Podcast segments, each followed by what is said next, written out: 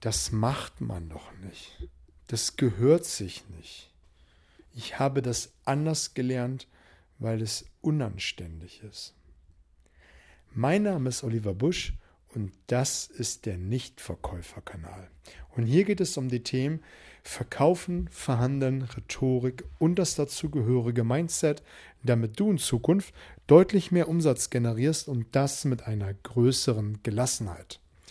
Vielleicht hast du dich gerade gefragt, hey, was ist mit denen los? Warum fängt der so komisch an?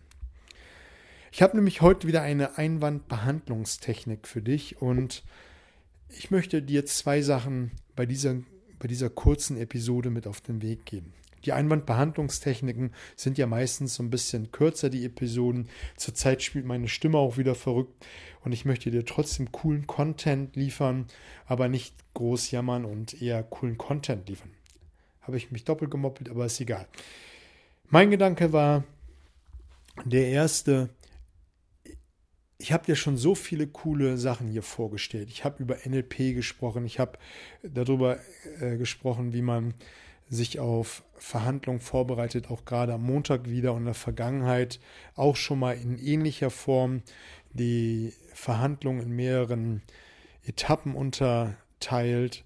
Ich habe über Mindset gesprochen und das letzte bringt nämlich mich zum ersten Punkt, nämlich egal was ich dir vorstelle, von dem, was ich eben schon angesprochen habe, wenn du dazu einen negativen Glaubenssatz hast, wirst du dieses erfolgreiche System, dieses erfolgreiche Vorgehen nicht in deinen Alltag implementieren und erfolgreicher sein. Wenn du nämlich zu dieser Einwandbehandlungstechnik, die ziemlich schnell erklärt ist, einen negativen Glaubenssatz hast, wirst du nicht erfolgreich sein. Und dein Werkzeugkoffer wird kleiner sein.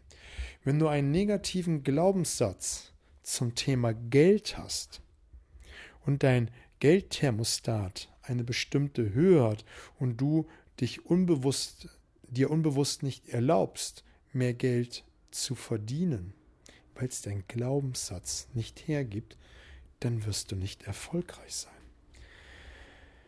Wenn du Angst, und ich sage das mal so krass, vor großen Unternehmen hast, die zu akquirieren, mit denen zu verhandeln, weil aus deiner Vergangenheit, und dabei spielt es keine Rolle, aus, ob dein Elternhaus, Freunde, Bekannte, sind wir beim Thema Umfeld oder sonst wo, einen negativen Glaubenssatz herbeiführt, dass solche Unternehmer böse sind, die haben äh, die Mitarbeiter über den Tisch gezogen, die behandeln die Mitarbeiter schlecht, dann wirst du nicht erfolgreich sein, weil du all diese erfolgreichen Systeme nicht in deinen Alltag implementierst und einfach dieses ablehnst. Und damit wird auf vielen Ebenen, ob du es glauben willst oder nicht, dein Werkzeugkoffer klein sein.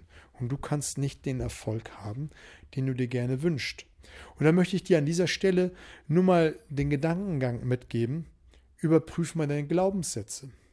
Was kommt in dir hoch, und dabei spielt es keine Rolle, ob du meinen Podcast hörst oder den coolen Podcast von äh, Dirk Kräuter oder Mario Büstorf. Mario Büstorf hatte ich vor einiger Zeit in meinem Podcast als Interviewgast hier gehabt und er hat cooles Zeug rausgehauen. Und wenn du dazu negativen Glaubenssatz hast, wird dein Werkzeugkoffer kleiner. Und das darfst du für dich mal überprüfen, um dann daran aktiv zu arbeiten. Das ist der erste Gedanke. Der zweite Gedanke ist, ich habe eine Einwandvorwegnahme gerade hier gemacht. Mache ich auch immer gerne in meinen Verkaufsgesprächen, dass ich schon ganz am Anfang all die Einwände anspreche, die mein Gegenüber bringen könnte. Und dann sind die Argumente dann später von meinem Kunden machtlos. Der kann sie gar nicht mehr bringen, wie die Investition ist zu hoch. Ich verkaufe nämlich selber noch aktiv hochpreisige Produkte. Und wenn ich das am Anfang der Präsentation sage und dann auch noch einen Gegeneinwand bringe und eine coole Erläuterung, kann mein Kunde es nicht mehr sagen. Es ist vom Tisch. Aber der erste Gedanke ist mir viel wichtiger als wie der zweite, die Einwandvorwegnahme. Das ähm, sollte mit in den Werkzeugkoffer gehören, dass man am Anfang nämlich die Einwände vorwegnimmt. Wenn es dich tiefer interessiert, dann kannst du mich gerne kontaktieren, werde ich nochmal eine separate Folge zu machen und auch zum Thema Glaubenssätze. Wenn ich dazu nochmal was machen soll, kannst du mich gerne kontaktieren. Die Daten findest du in den Shownotes. Jetzt lass uns mal zu dieser sehr, sehr simplen Einwandbehandlungstechnik von heute kommen, die da lautet, Gegenfrage stellen. Naiv sein. Naiv sein ist eher der Nachsatz, weil egal was der Kunde für eine Frage stellt, du stellst eine Gegenfrage.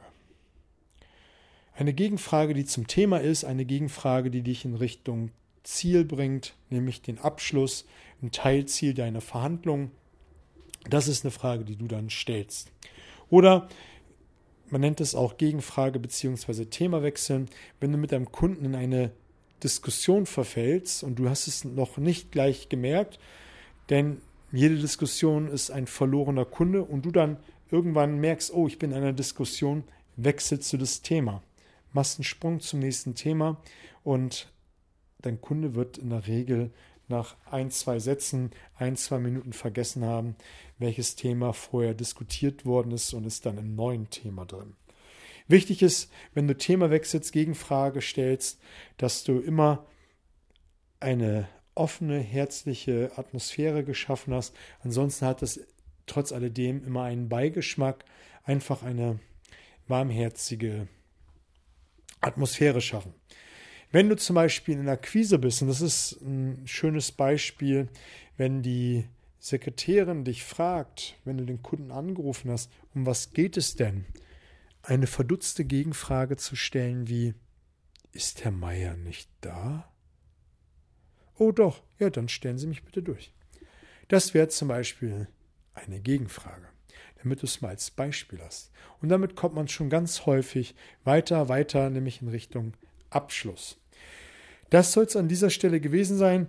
Ich fand äh, das Thema Glaubenssätze am Anfang der Episode viel, viel interessanter, weil diese Technik sehr, sehr einfach, sehr, sehr einfach ist. Und ich finde sich darüber mal im Klaren sein, auch einfach mal im Klaren sein, was einen im Laufe des Tages immer wieder beschäftigt. Und wenn du dazu dir immer wieder Notizen machst, kommst du deinen Glaubenssätzen auf die Spur und kannst sie nach und nach ausräumen, um dann letztendlich ein erfolgreicheres Business zu machen.